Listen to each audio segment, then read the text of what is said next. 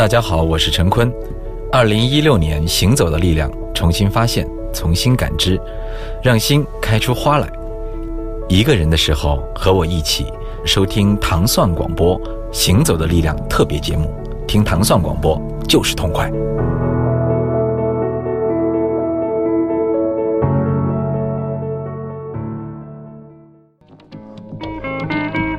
不要害怕枯燥的长途飞行，听糖蒜广播，它能带你快乐的飞越千山万水。我能够在地铁上听着糖蒜广播，就是很很傻傻的在那笑，很开心。是糖蒜广播让我的 nano 变得与众不同。为什么喜欢糖蒜广播？因为主持人们都很燥。每次听糖蒜都觉得很温暖。我喜欢糖蒜，就跟喜欢我媳妇儿一样，一样的爱。嗯，每天晚上睡觉前必须得听糖蒜广播入睡。糖蒜广播，加油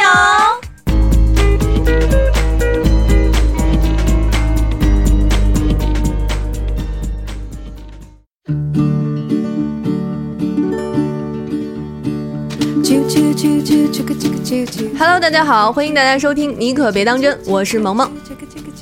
你来啊！我是 安定门吴亦凡。哎呀，我忘了介绍我自己。对呀、啊，说好的不是让给每个人有一个人有一个称号吗？哦，重新来。嗯，我是来自哎，我是朝阳王子文。天哪！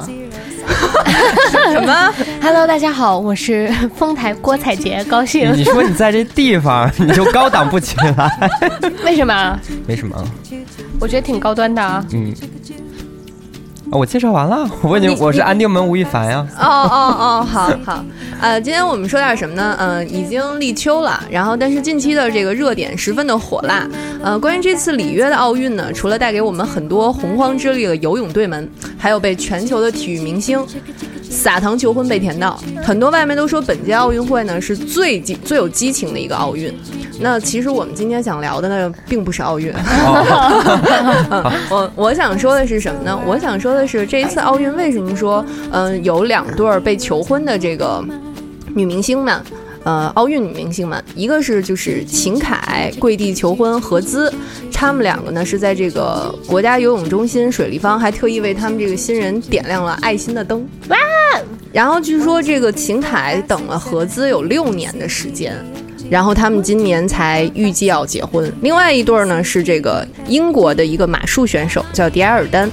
据说在九年前，他这个未婚夫就向他求婚过。嗯。然后，但是当时好像这个女孩觉得自己还太年轻。然后今年她三十一岁的时候，觉得她可以同意了。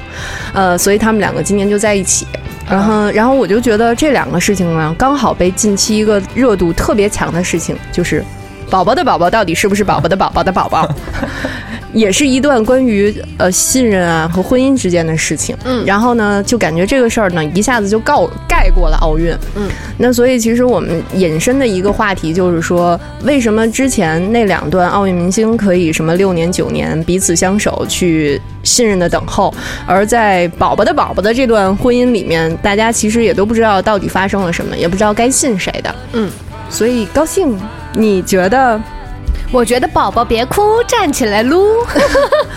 所以就是，我觉得在生活里边，你有没有遇到过别人信你，或者别人不信你，让你觉得自己有一点点小苦恼？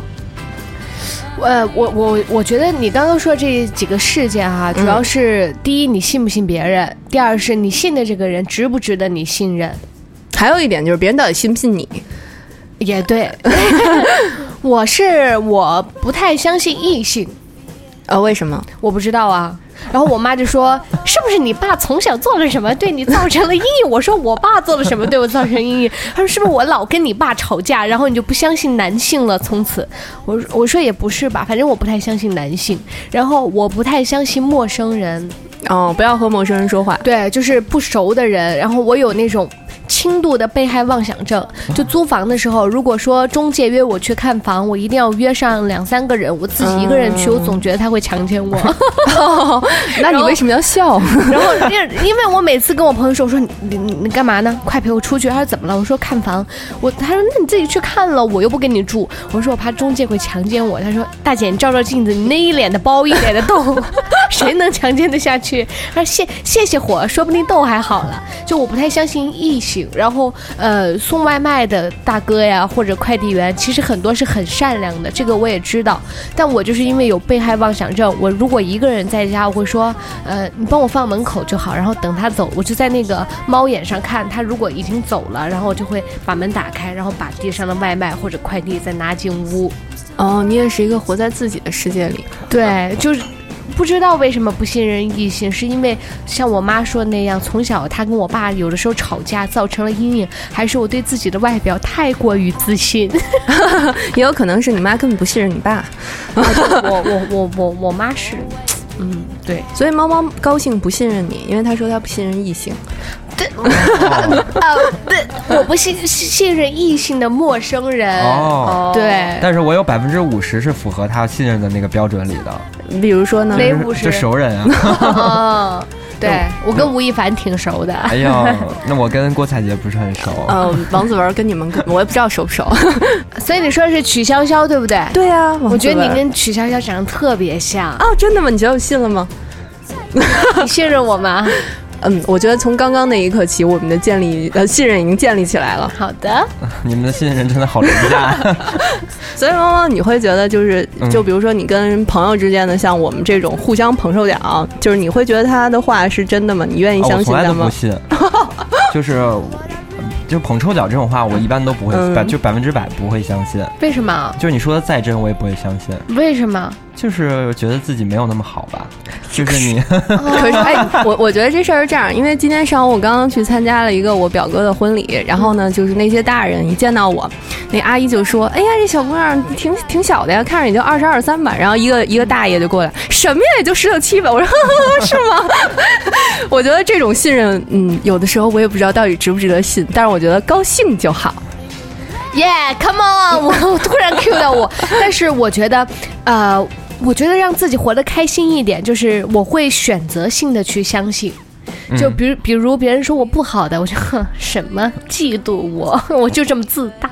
然后如果说就是说说我好的，像嗯谢谢，我就会信哎。所以那你你是信你的朋友吗？就是你和朋友之间有没有过因为这种信任或者不信任产生一些嗯心里面不舒服的事情？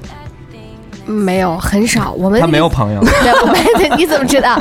对，就是因为这个人吧，没有朋友。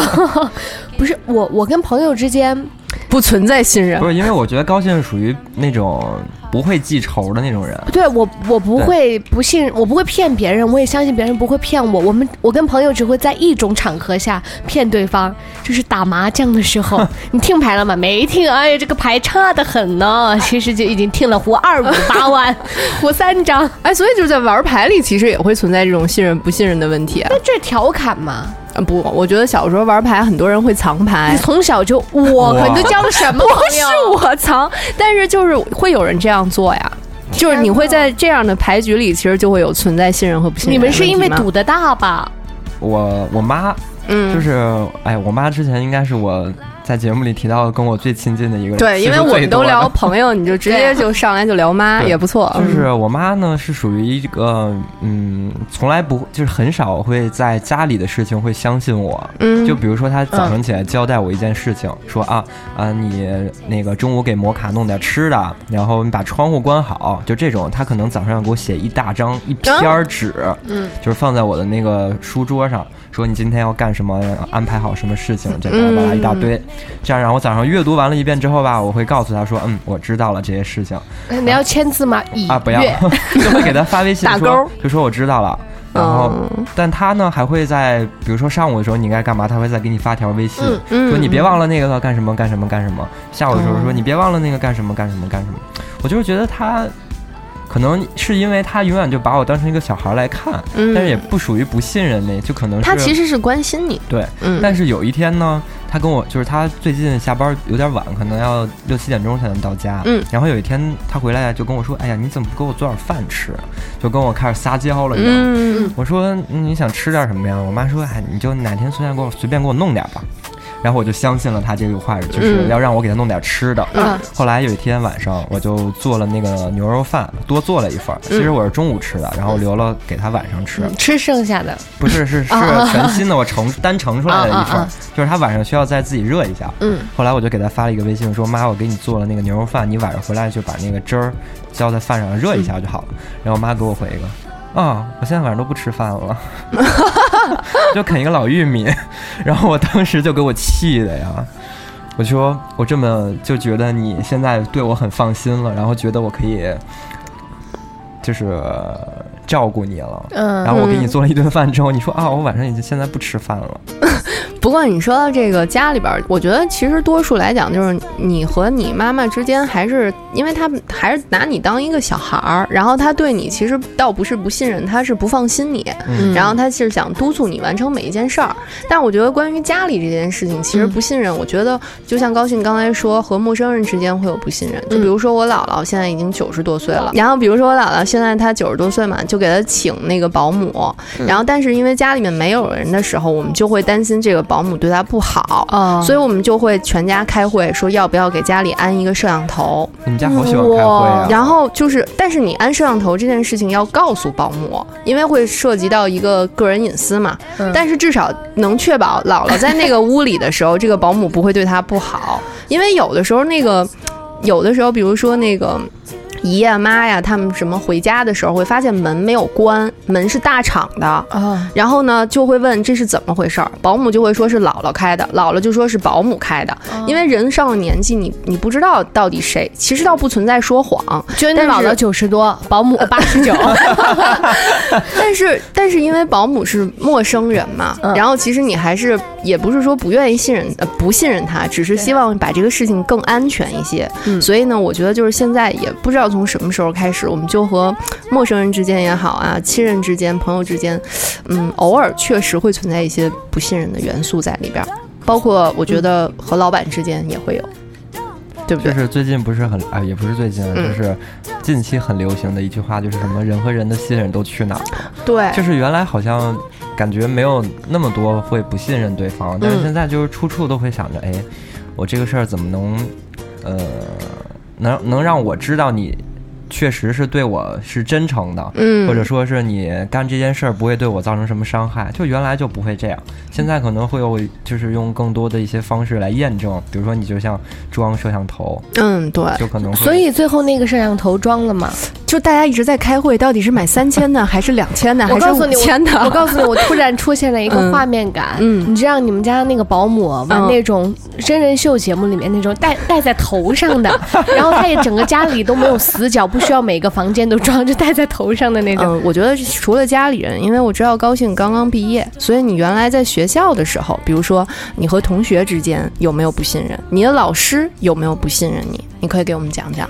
其实，哎，你觉得这个算不信任吗？就是哪个？呃，老师布置的作业，第二节课 你没带，第二次上课之前他一定要抽查，就是让你，比如说背这个绕口令，然后第二次上课，然后要抽查每个同学，这个算不信任同学生吗？呃，我觉得算 算是吧。然后我们当时是每天早上出晨功要指纹打卡，你们也要打卡，啊指纹打卡。然后这个就已经，我觉得已经是在不信任的层面了。因为我觉得出晨功这个事情，就是还是要自愿。万一我今天病了呢，是吧？嗯。然后。如果说我不是那种爱学习的人，你让我出成功也没什么，也没什么用，对不对？然后后来已经变成什么样了？就是老师发现很多同学是早上没刷牙、没洗脸，下来打完卡之后上去继续睡，懂吧？然后就变成了要打卡，然后要带妆拍一个天空和食堂和自己这三个要素的照片发发到群里，那就是上有政策下有对策了。对，所以其实还是不信任，就不信任。我觉得这打卡就是非常惨无人道的一件事儿，因为有一天中午我就下楼买一个环保袋儿，然后呢，我因为里边放了一些什么吃的呀，然后衣服什么的，然后我上楼的时候刚好撞见老板，然后老板就说：“你不会刚来吧？”我说老板，这都几点了？我只是下楼买了个环保袋而已。但是虽然我感我能从老板的眼神里看到三个字，我不信。但是其实我觉得，就是这就是人与人之间的信任啊。就是我觉得，我觉得这个是因为你平常经常迟到，为什么要说这句话？对你信任。所以就是你如果比如说你平时经常怎么怎么样，然后偶尔一次没怎么怎么样，人家就会怀疑你。就比如说你刚刚说那个抽查作业，嗯，我小时候可能真的是有一次没有带，嗯，然后结果呢，老师就说你是不是就是没写？我说老师，我真的是没有带，但是。他就会怀疑你没有写。我说对，以前确实没有写，但这一次真的是没有带。我觉得，嗯，会基于原来你的某一次过失，你的亲人也好，朋友也好，老板也好，就对你产生了怀疑，从此呢，他就对你说的每一件事都不信任。就像出轨这件事情，我们都觉得你出轨了一次，就会出轨了很多次。但是你出轨了一次，你就不会出轨第二次，因为第一次大家都记得。就是也是上学嘛，嗯，但是就是我们班有一个学习成绩比我好一点的同学，对，加高兴。然后有一次考试，嗯，然后呢，考完之后就是他老师发现我们俩的那个答案是就是差不多类似的，老师就问我是不是抄他的，嗯，我说我真没有，因为我。以前是抄的，这次不是。不是，就是每次都没有抄过。但是后来我就知道应该是他抄我的。但是老师就会觉得，嗯，可能学习好的人不会去抄一个学习不好的人。他的潜意识里就会觉得，嗯，学习好的人他就不会抄，所以他自然就把这个黑锅扔给了你。这这其实是一种不信任的。嗯，潜意识里。哎，那你们这个班也是奇怪的，学习好的抄学习不好的，就是内科我比他好啊，内科，外科，外科他比你好。对，所以就是有的时候老师可能也并不会去，就是究根结底的去看到底是谁抄的谁，但是他他又不愿意去说那个学习好的同学，所以他就只能把他的这份不信任放在你身上，然后让你去，呃，怎么说？把你那个老师的名字说出来，然后呢？我们微博帮你人肉他，那什么他，人肉他，人肉他。我觉得老师就是总是相信学习好的学生，比如说我跟高兴，我学习好，然后高兴学习不好，然后可能班里的玻璃碎了，老师就会觉得一定是那个学习不好的学生做的，有没有？嗯啊有，但但是但是你知道吧？我我当时我好像没有被老师不哦，有一次。嗯，是这样，因为我父母对我是特别信任那种，然后我爸我妈是觉得，嗯，我家长对你越是信任，我妈就说散养就是放养，就是越是这样的话，其实小孩儿。就越不容易出什么错，就是把对的都告诉你之后，其他的你自己去辨别。然后我妈就是从小学开始，我所有的试卷都是自己签字，就家长签字都是让我自己签字，我妈给我授权。哎，我觉得这个考试完回家让家长签字，就是对学生的不信任。对，就是不信任，因为我妈是这么说，她说成绩已经下来了，考得好或者不好，你心里有数。嗯，而且如果说每次让家长签字，如果你心里特别慌，你反而会去改一个成。成绩啊，有可能做这种事情，其实更不好。然后我每次都自己签，有一次考了一个 一百分，我就非得让我妈给我签。试卷交上去之后，老师找我妈谈话了，就说你女儿这次自己签了字，你知道吗？我妈说。之前都是我女儿自己签的，就这一次是我签的，这是真实的故事。嗯，就比如说像这个老师对学生的不信任，就比如说你像说改成绩，而且我记得小时候还有个学生手册，对不对？对对，那个学生手册呀，每次都要自己写评语，然后老师写完评语也要让。家长签字，那个是每学期期末和期中一次的。对，我觉得我们初中更可耻。我们除了那个学生手册之外，还有一个家校联系本。那是什么？就是家校啊，高档的学校都是这样的啊。给大家解释一下，这个家校联系本呢，就是。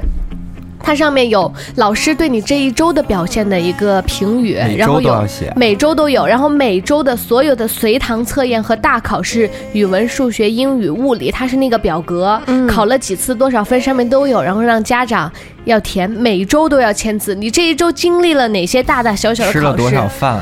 呃，没没没有，这个倒没有，就是考试成绩什么的，特别可耻。那老师也挺辛苦的啊。每天要捋那些分儿也得捋半天吧？啊不，他都让课代表做的了。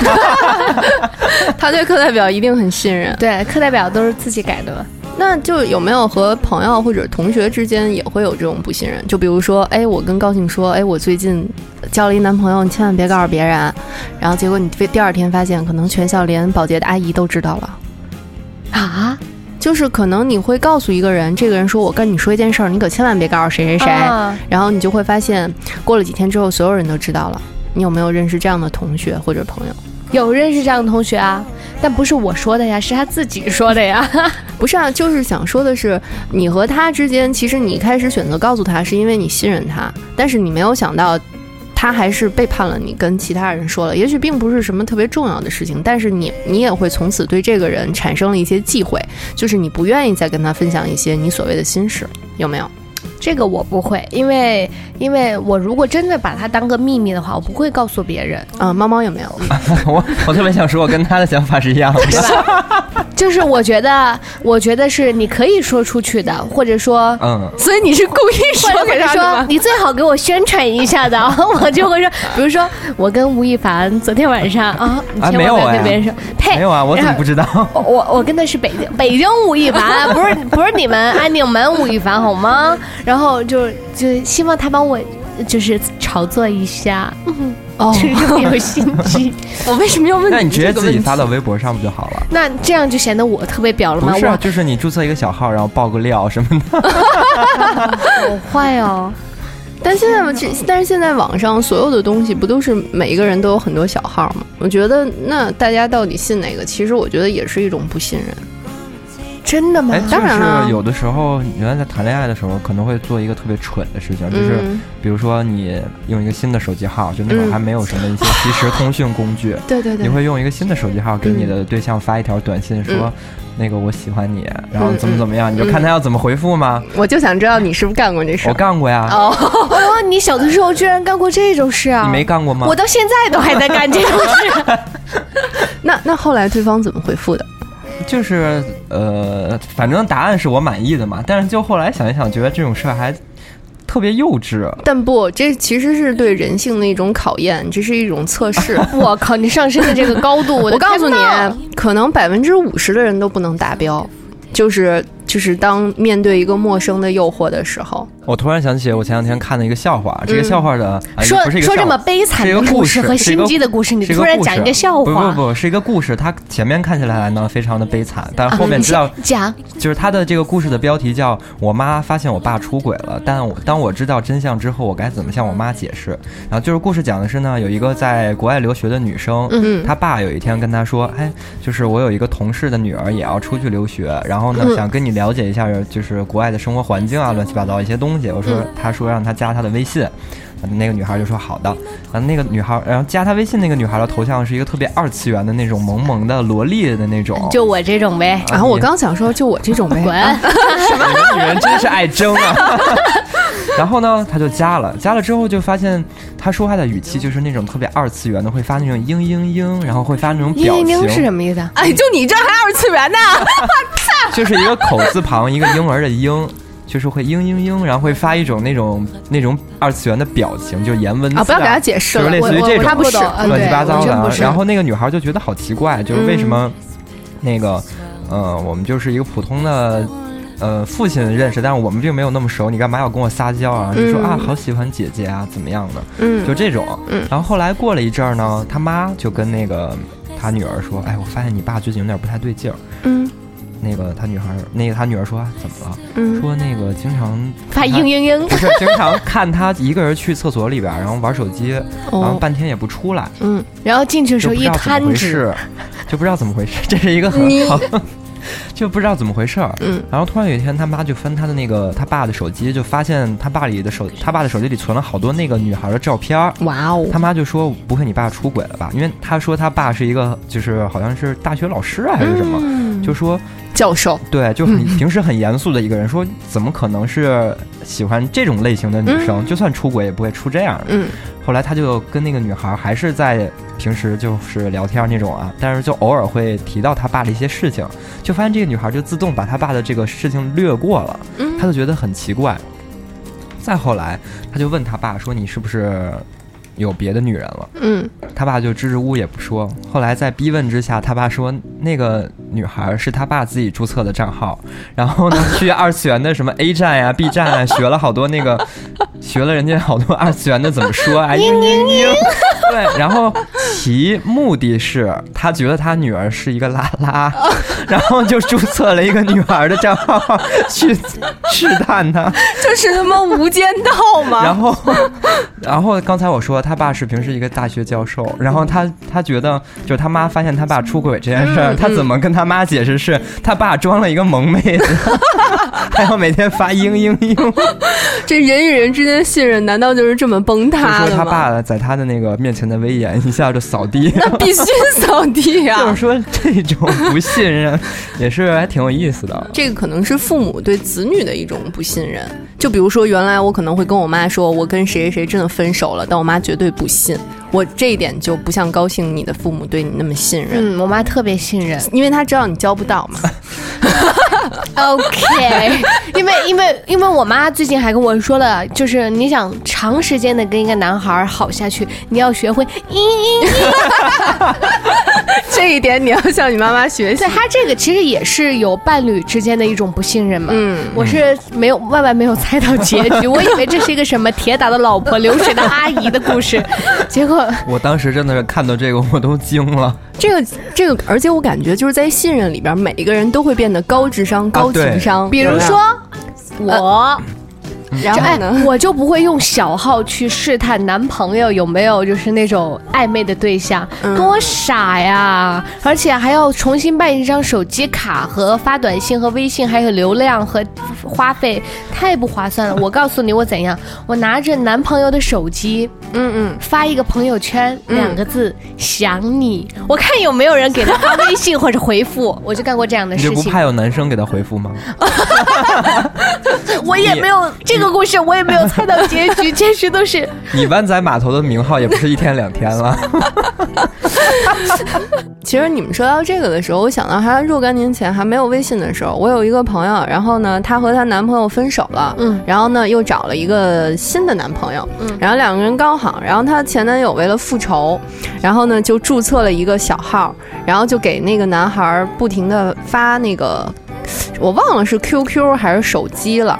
然后反正这个男生就通过这个，那应该是 QQ，通过 QQ 空间就看到这个前男友，他因为用的是一个女孩的号嘛，嗯，然后那个女孩还属于白富美那种类型，嗯，然后这个男孩就有点心动，然后呢，就每天晚上都跟这个男孩聊，结果他的现任就跟这个女生分手了，然后这个前任就趁此又和这个女又和这个女生和好了。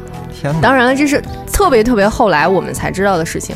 但其实我觉得，在这段感情里边，三个人的信任度都有问题。对，所以这就是我妈就是经常跟我说，她说，呃，无论你是在恋爱中还是在处朋友当中，嗯，她说没有信任和不信任，只有你选择相信和不选择相信。嗯，然后我妈就经常跟我说，高兴，你谈恋爱的时候也是。没有什么东西，没有什么爱情是经得起考验的。就像你们这个年纪，又没有什么婚姻的保障，连那那张纸都不管用，你连那张纸都没有。所以我妈经常跟我说，她说你在恋爱中，就是不要轻易的去试试探或者是测试这段爱情感情牢不牢固，嗯，因为没有必要，而且本来就是不牢固的。然后我觉得，我靠，至于这么伤吗？但我觉得我妈说的是很有道理的，因为我记得我在 N 早年前在看一个节目的时候，然后当时有一个主持人也说了这样一句话，说他倒没有说爱情经不起考验，他说的更是上升了一个空间，就是说人性是经不起考验的。我觉得不管是你在感情里面也好，还是你工作呀、生活里面，你面对各种各样的人，陌生的、熟悉的。都不要去测试，因为你一定最后会伤到自己，是不是？是，嗯嗯。所以就其实还挺想咨询一下你们，就是就是你们会觉得信任是怎么建立起来的？就是我在我印象里，我觉得信任其实有的时候就是特别特别细小的一件事情。对，就比如说，就单纯我跟王蒙今天约了，嗯。哦，比如说你，咱们仨咱们仨约吃饭，怎么？我朝阳王子文。约吃饭约吃饭啊约就约六点说完吧，把话说完。我怕你约了别的就不再信任我，你发现我是男儿身。那没准我会爱上你。哇，我的天哪！怪不得你原来那些是吧？嗯，就是比如说我们这儿约的好好的，约吃饭就约六点半。嗯。然后呢，可能咱俩第一次见，你六点半准时到了。我说啊，我觉得，我觉得我会信任你，就是你可能之后不会再迟到。但就是，但是如果你第一次就迟到了，嗯，自然就是那以后我肯定也会晚到。因为我因为在我的印象里，就是你会标签化了，就你会迟到，那么我自然而然就往后推十分钟，那可能你刚好也到，我刚好也到。哦，我不会这样，就是我觉得你说的这个很对，就是第一次的印象。以王蒙开车的那个车速和技术，一般是不会迟到的。但是你难道忘了你坐我的车吐了吗？对啊，就是以他那个车速，一般是不会迟到的。对，呃，我觉得像你这种，比如说第一次跟对方见面，对方没迟到，你会觉得他以后不会迟到。但我通常都会给对方三次机会，因为我觉得这是你这种人有什么资格给别人机会？不是，我是觉得这是一个概率，就是每个人都会犯错嘛。然后他可能就是屡犯一个错误，那我就觉得这可能是他的一个标签，就是我会觉得，嗯，在这件事情上，我肯定是不信任你的。然后，但是我觉得就是很多人都不愿意给别人机会。第一次见面或者是约会也好，就是在对方出了一个什么差错的时候，你就会把这个人贴一个标签儿，就会觉得他在这件事情上永远都是这样的。就比如说，嗯，他他说的这个迟到是一个事情，然后而且有的人，比如说他有过劈腿的经历，那我们就会觉得，哎，这个人他。比如说他跟高兴在一起劈腿了，那他会不会和猫猫在一起也劈腿？这个人，然后高兴和然后高兴和猫猫步入了婚姻的殿堂，给了他生活重重的一击。一般故事结局都这样，但是我们通常都会觉得一个劈腿过的人，他一定还会再劈腿。对我我是这样觉得，所以为什么呢？就是你会觉得这个人永远都不会改过一心吗？就觉得有第一次就会有第二次。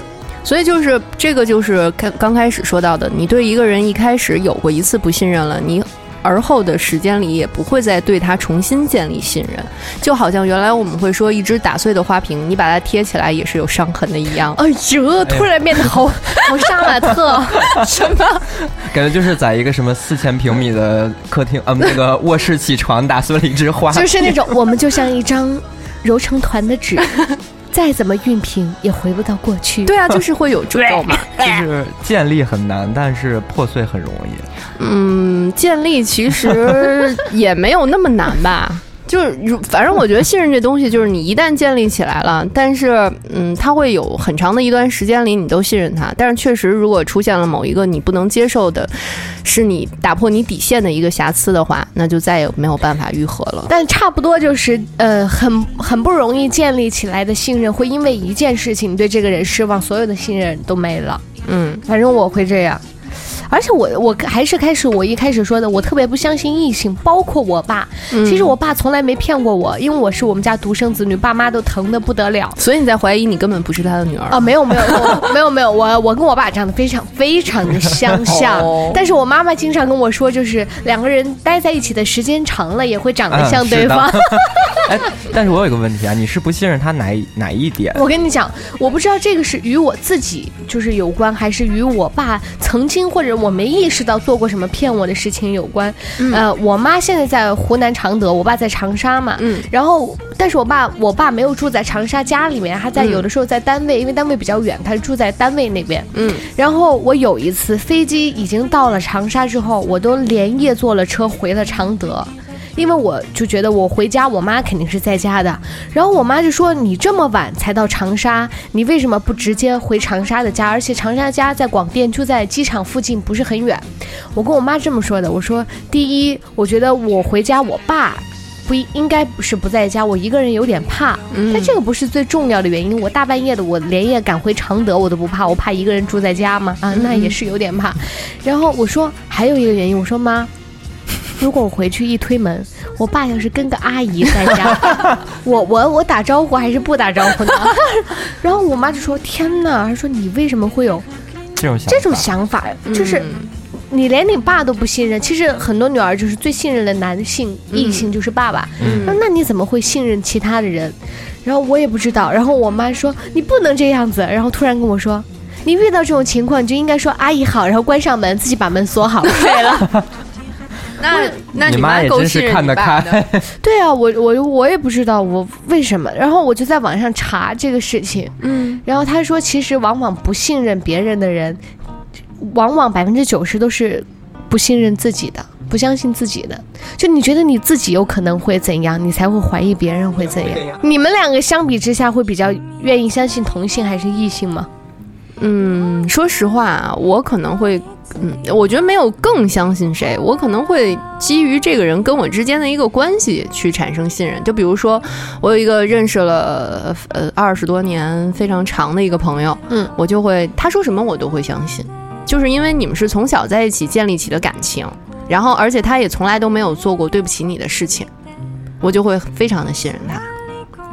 你为什么用这样的眼睛看着我？我突然想起，我有一个异性朋友，嗯，然后是我特别特别相信的一个男闺蜜，嗯，然后，然后，然后他有一天给我表白了，这是个真实的故事，就在上个月，他给我表白了，然后我就非常信任，就是平时他说什么我都信，嗯，他打麻连打麻将我都相信他，他说他没听牌，我都觉得他没听，他突然给我表白了，我就我就觉得啊，你玩真心话大冒险输了嘛，我就觉得难以置信，然后他就跟我说。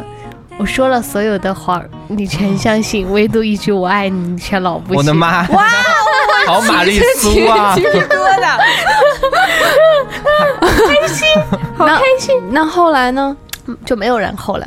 哦，就连闺蜜也做不成了吗？啊，然后我就说你啊，我说你别开玩笑了，就是什么，就类似于这种吧。然后我就暗示他，就说如果说啊，我们别把这一层纸给捅破了，还能做朋友，你就别这样。我突然想起你那个，但是你有没有发现，就是你越是信任的人，如果有一天背叛你，对你其实对你的伤害是更大的，那就感觉心被像挖西瓜一样给挖过了。嗯，对。那你没有被背叛过吗？嗯，同学朋友有过，就原来有一个挺不错的朋友，然后抢我男朋友，就偷偷偷偷的给他发消息，快把他的名字说出来，我们在微博上。你怎么这么暴力？然后就约他吃饭呀什么的。然后后来那个男朋友就跟我说了这个事情，然后我就给这个女生打电话，我说我说你想吃饭，我我请你吃就好了。但后来我们就渐行渐远了。我会觉得我那么相信你，我们在一起认识那么多。年，而且就是关系很好，但你为什么要这样呢？就是，他就觉得关系很好，所以男朋友可以共用一个吧。但是我会觉得这个这种事情其实生活里还挺常见的，很多人对，因为很多人可能都或多或少有过这样的经历，然后大家就会因为，嗯，有时候大家都会说啊，不要因为一个男的，大家关系就破碎了。但是我会觉得这跟因为男女没有关系，而是你在做一些。对我伤害非常大的事情，因为毕竟感情这个事情是很难说明白的。你可以等我们俩分手，你爱怎样怎样，但你不要在我们俩好的时候这样来来做嘛。就是所以说，网上说那个百分之八十的人对自己闺蜜或者哥们儿的伴侣是会有好感的，这句话有可能是有可信。我觉得可能要有百分之九十五的概率吧。就好像，因为你和你的闺蜜能成为朋友，你们两个之间可能有百分之类型可能也很像，对，而且你们的相似度也会非常多，即便是没有相似度，也会有一些互补的成分。然后，尤其又经常和你们的另外一半出来，什么干个这个干个那个，就很容易被吸引，其实很很正常。天哪！你现在是不是对异性更加不信任了？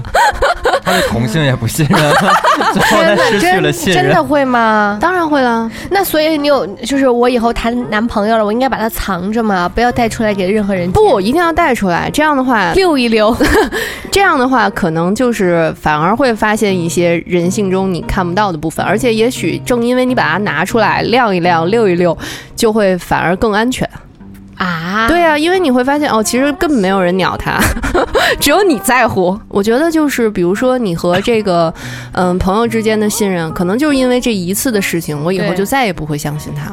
因为在我心目中，这种信任是原则性的问题。嗯，但很多人现在都没有原则。你在暗指些什么？没没什么。我觉得宝宝的宝宝的宝宝这件事儿，我觉得就挺怪的。怎么又扯到宝宝的宝宝的宝宝？因为我是一个喜欢 lucky 的人。好吧，那你继续接下来。等一下，我有问题。Lucky 是什么意思啊？啊，你到底是不是糖蒜广播主持人？幸运呢？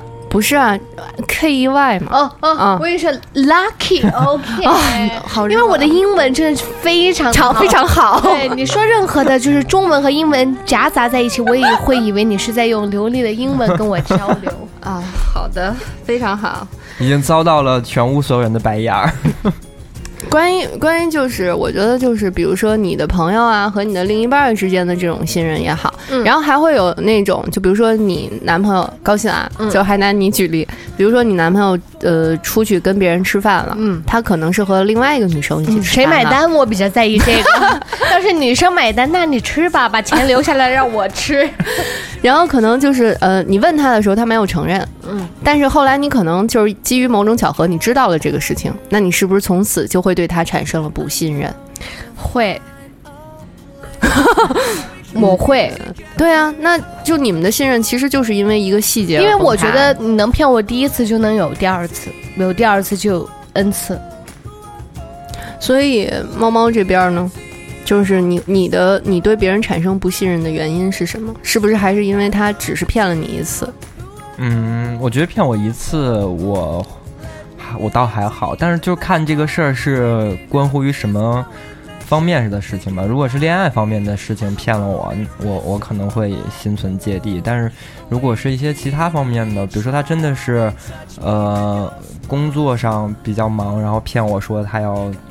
要干什么干什么，那我就可以理解。但因为，就是他个人的事情跟我们两个人关系的事情还是有差别的。对，嗯，我觉得猫猫这个说的特别对，就是还是要看你这个这个所谓的骗，第一，他是不是出于善意的，嗯，就这种我觉得是可以选择继续信任的。那我感觉你们两个给我的感触就是，我喜欢这个人，我爱这个人，他其实无论说什么我都信。但是，一旦被我发现了，他可能在嗯触犯我底线或者原则的时候欺骗过我一次，我就再也不相信他了，或者会说每一次的事情都会因此而产生怀疑。就是我觉得，呃，你刻意的、刻意的去发现那些破绽，和你当你顺其自然的知道了这些错误的时候，那那两种感受是不一样的。就是你刻意的发现，就是你已经抱着一种哦，他会，嗯。会骗你，对，会骗我，或者会出轨怎样的那种心态去干了这件事。然后当你知道的时候，你你是我觉得是双重的打击，就 double 的，就是你又猜中了，然后他又还真的干了这件事情。嗯。然后但是是顺其自然的，我发现了哦，他跟别的女生在一起了，那我就 OK，那就祝你们幸福吧。嗯。啊，那我跟你想法不一样，我是刻我已经知道你骗我了，然后我去。探究你是不是真的骗我的时候，其实我是有心理预期，我反而没那么难过。如果莫名其妙，我像个傻子一样就被你骗了，我就会弄死你。天蝎座，我我我我说一下我个人，我是我就是那种，我觉得如果你骗我了，我就不会再和你在一起了，因为继续猜疑，其实大家都很累。而且我觉得像信任这种事情，就是一旦建立了，就就即便是。假设对方真的对你有善意的谎言，那你也就装作不知道就好了，就是还是信任他。你装得住吗？因为我一般也分辨不出来别人是否在骗我。嗯，反正就是我觉得，如果你跟一个人在一起，那你就选择去信任他；如果你不信任他，就不要跟他在一起。嗯，因为那样你们两个过得都很累。嗯，如果你知道你朋友或者恋人骗了你一次，然后他跟你讲不会有下次，你到底还选不选择继续信任？不会。不选选择不信任了，就是选择离开，就是因为我觉得你已经骗过我一次，我就觉得还会有下一次。就是在感情里面，我我觉得一定是这样。猫猫嘞，我我会原谅他。嗯，就是我觉得他能跟我说出对不起是或者他错了道歉的这种话，是他已经认识到自己有问题了。啊，就是。我可以再给他一次机会，但如果他接下来还要再继续骗我的话，那我觉得就是这个朋友或者这个恋人就没有再继续交往下去的意义了。嗯，我这边就是我的额度本来就不多，你已经用过了，就没有额度再可以给你用了。如果是我的话，我会选择假装。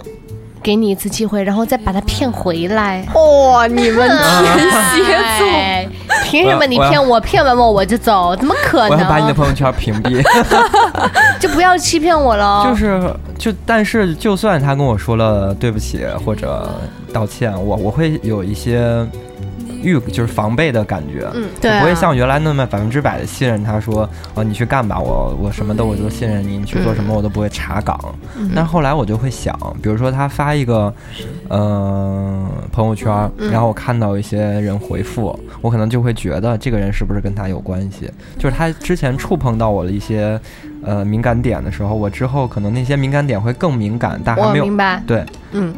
就一一朝被蛇咬，十年怕井绳。哎呦，大家是不是在信任上都有这种问题？我在信任上就这个问题，因为我曾经发现过，我朋友的男朋友就是发的朋友圈，就是秀的跟他的那种照片，只对他可见啊。所以，那你怎么看到的？嗯。